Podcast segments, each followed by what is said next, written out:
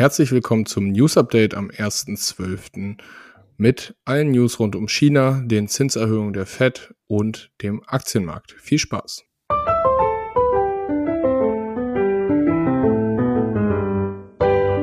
Finanzappell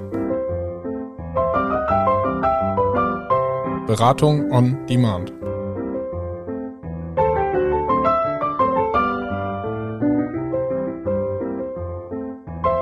Viel Spaß mit unserer neuen Folge.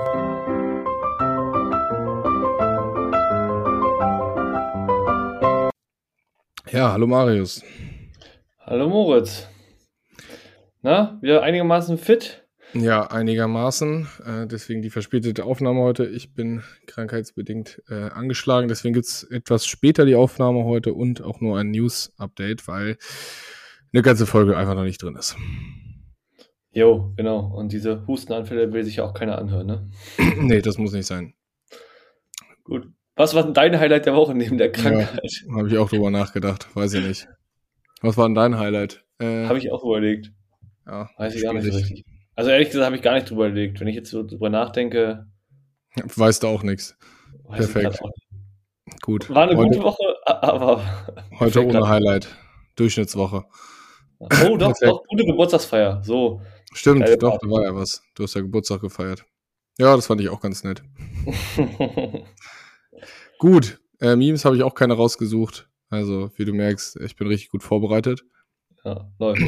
Memes äh, gibt es beim nächsten Mal dann wieder dafür mehr. War aber auch nicht so viel los, muss man sagen.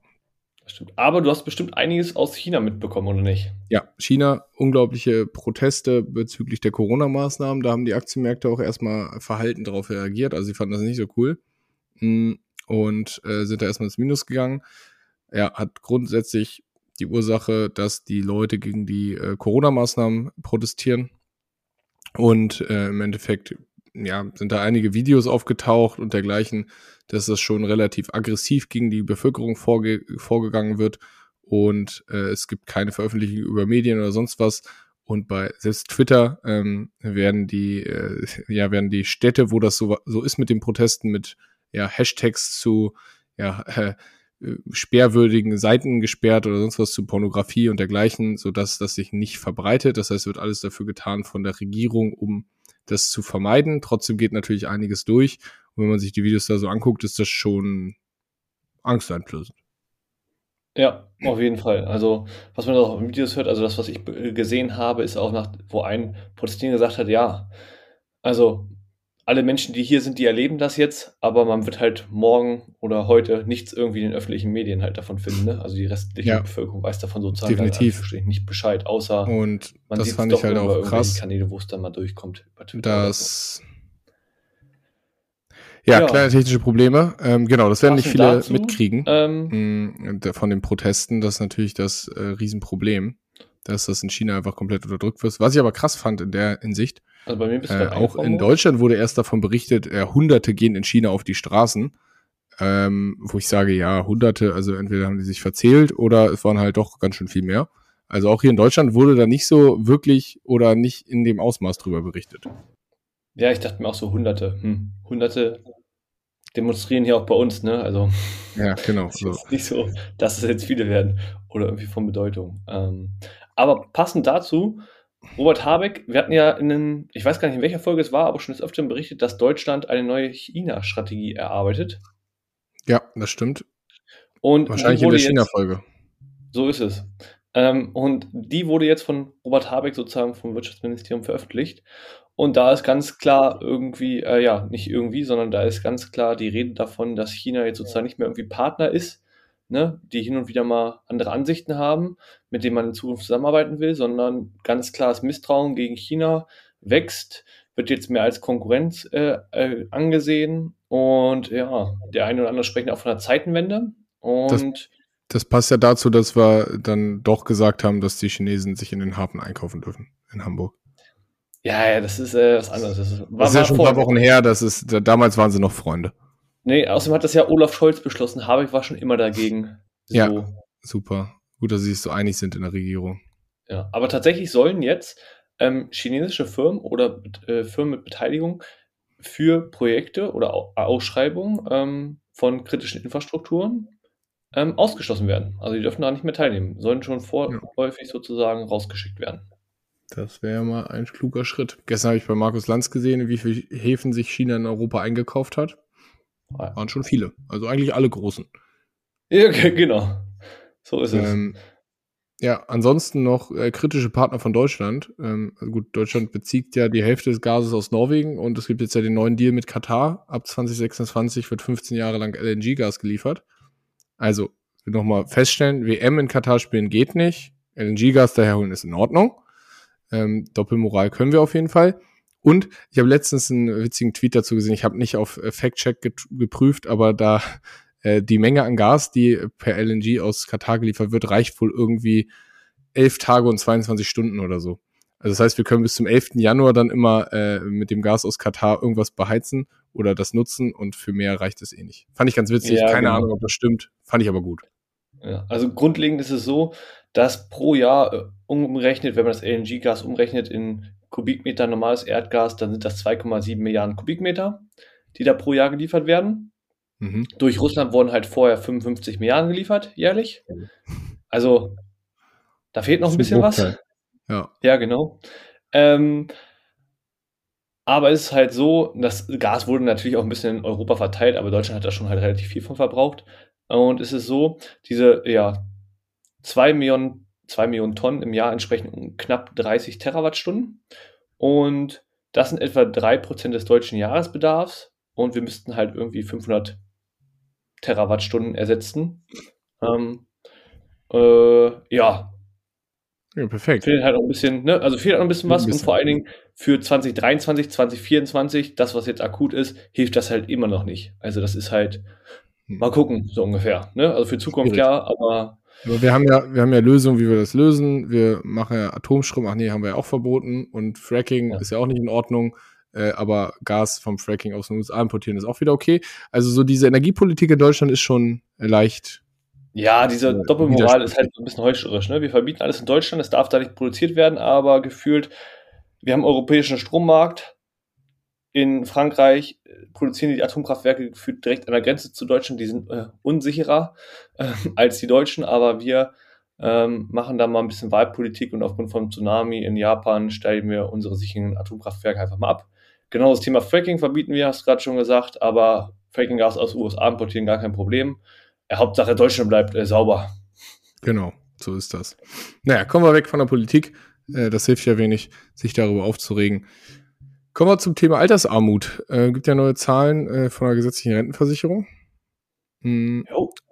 Das heißt, im Endeffekt zahlen viele Leute aus Angst vor Altersarmut mehr Beiträge in die gesetzliche Rentenversicherung ein. Das heißt, so grundsätzlich ist das Thema den Leuten schon mal bewusst. Hm, ja, das heißt, ist jetzt die Frage, okay, ähm, im Endeffekt sind die Einnahmen durch freiwillige Rentenbeiträge um 25 Prozent gegenüber dem Vorjahr geschrieben, gestiegen. Das ist halt schon extrem viel, finde ich krass. Ja, fand ich auch krass. Also hängt halt irgendwie damit zusammen, dass aktuell das letzte Jahr ist, wo man in Anführungsstrichen, also das durchschnittliche Entgelt ist dieses Jahr bei 38.900 Euro und steigt im nächsten Jahr auf 43.000 Euro an.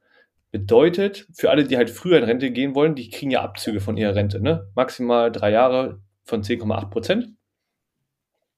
Ähm, und dieses durchschnittliche Entgelt gibt halt an, wie viel sozusagen ein Rentenpunkt kostet. Und ab nächstem Jahr soll es eine Steigerung für so einen Ausgleich von 11 Prozent geben. Also das steigt um 11 Prozent an, wird sozusagen 11 Prozent teurer.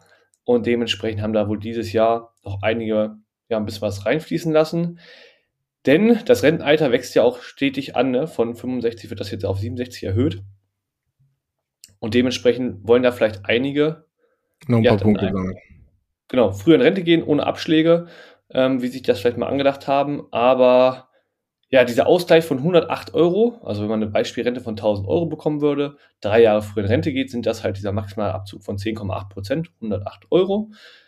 Bedeutet, wenn man die auffangen will, diese monatliche Kürzung um 108 Euro, äh, muss man dafür 24.300 Euro einzahlen. Ja, Jetzt ja die Frage, also es ist ja gut, dass die Leute grundsätzlich bewusst sind, dass da nicht genug rumkommt und dass es schwierig wird, früher in Rente zu gehen.